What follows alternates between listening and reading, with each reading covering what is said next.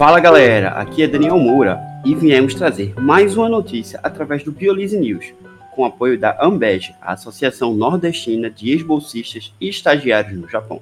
Hoje a notícia vai ser sobre algumas informações que foram descobertas neste ano sobre o Covid-19.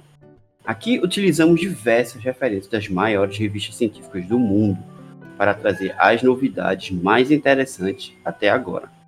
Sabemos que existem diversos vírus da síndrome respiratória, como o MERS, que é considerado mais mortal entre eles, e o SARS-CoV-2, que causa Covid-19, que tem uma letalidade menor.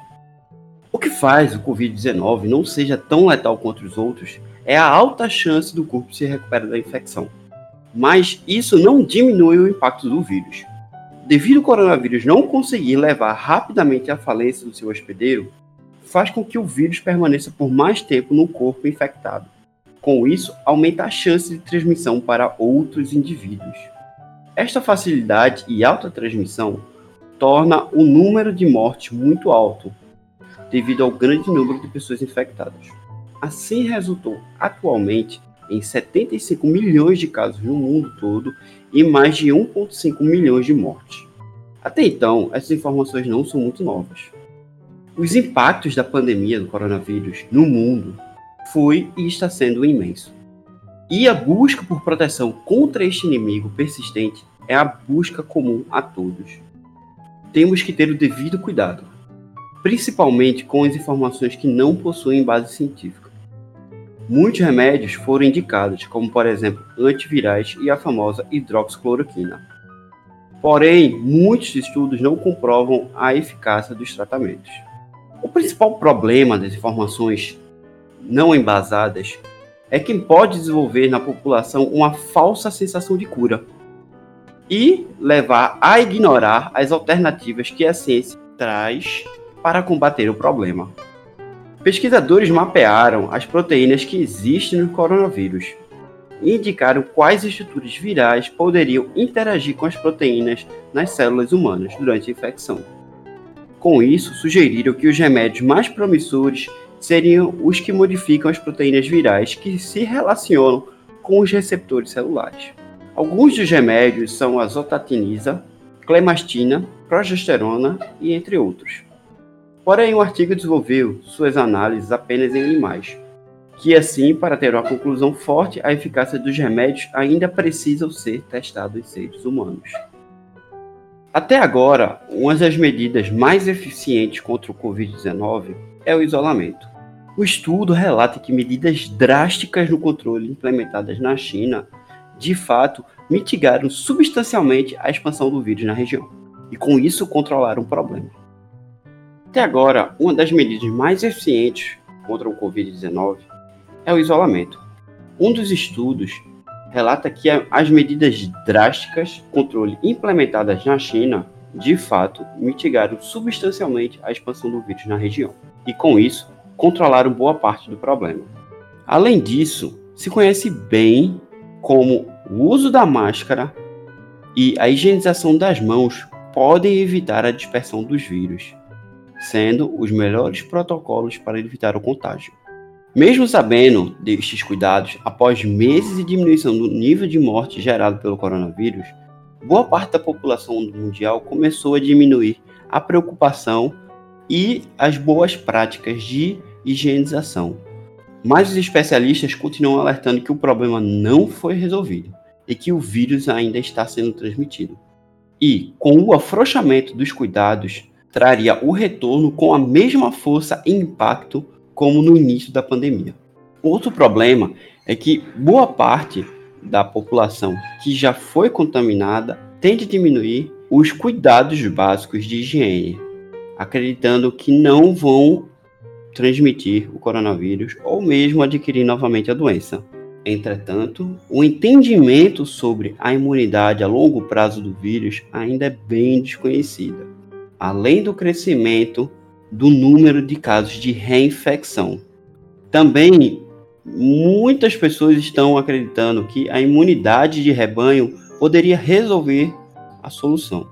Isso implicaria em deixar as pessoas serem infectadas e, com isso, desenvolverem naturalmente suas imunidades, por fim diminuir a chance de circulação do vírus entre a população.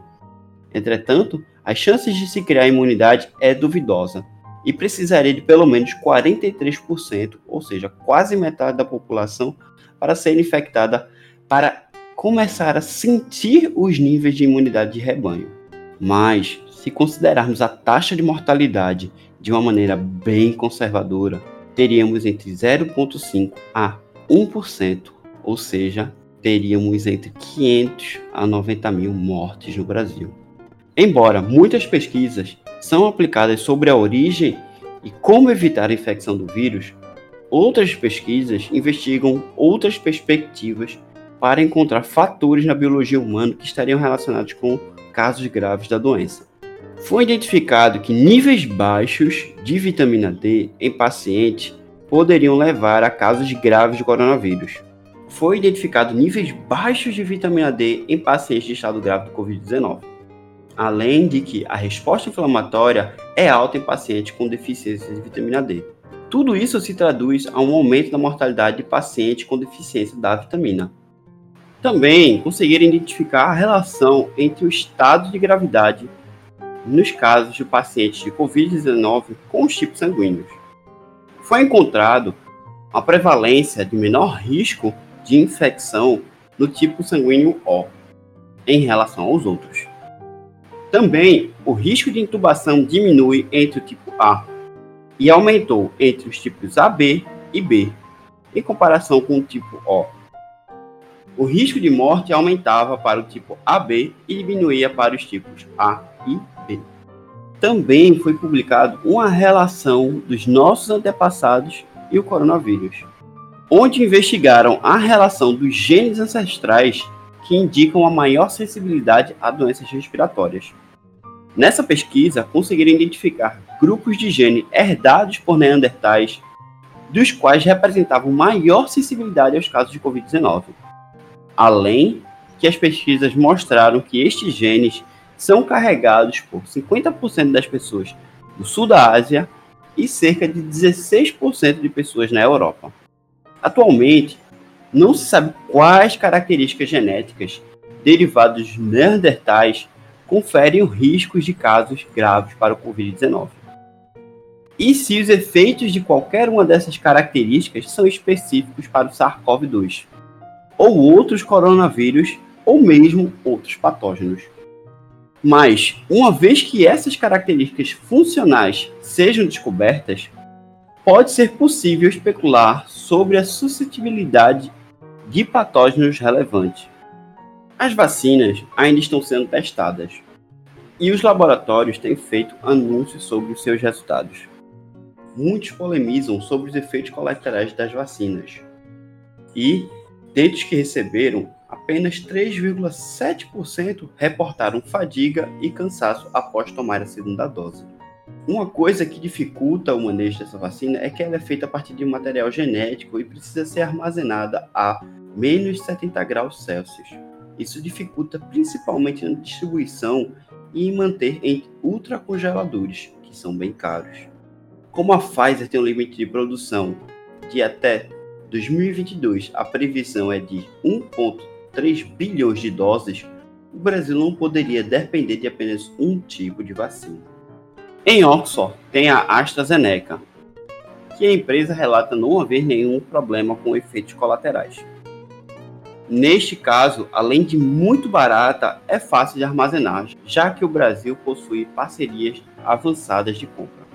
Em um mundo afora, ainda temos a NIAID, que está na terceira fase de teste nos Estados Unidos, com 94% de eficiência, a Sinovac, realizado em testes no Brasil, mas ainda sem anúncios do resultado, a Sinopharm, de Wuhan, que até anunciou planos de oferecer gratuitamente para testes mais profundos, e a Sinopharm de Pequim, ainda sem resultados. Apesar do cenário se mostrar bem promissor, não devemos parar de ter os cuidados básicos e do isolamento. Só assim a gente vai conseguir vencer essa batalha. Obrigado por ouvir. Se gostaram, não esqueçam de curtir e compartilhar. Só assim essa informação chegará cada vez mais longe. Toda semana traremos novas notícias bem polêmicas. sendo as segundas-feiras, para iniciar a segunda com uma nova opinião. Esse é o Biolize, quebrando padrões e divulgando ciência.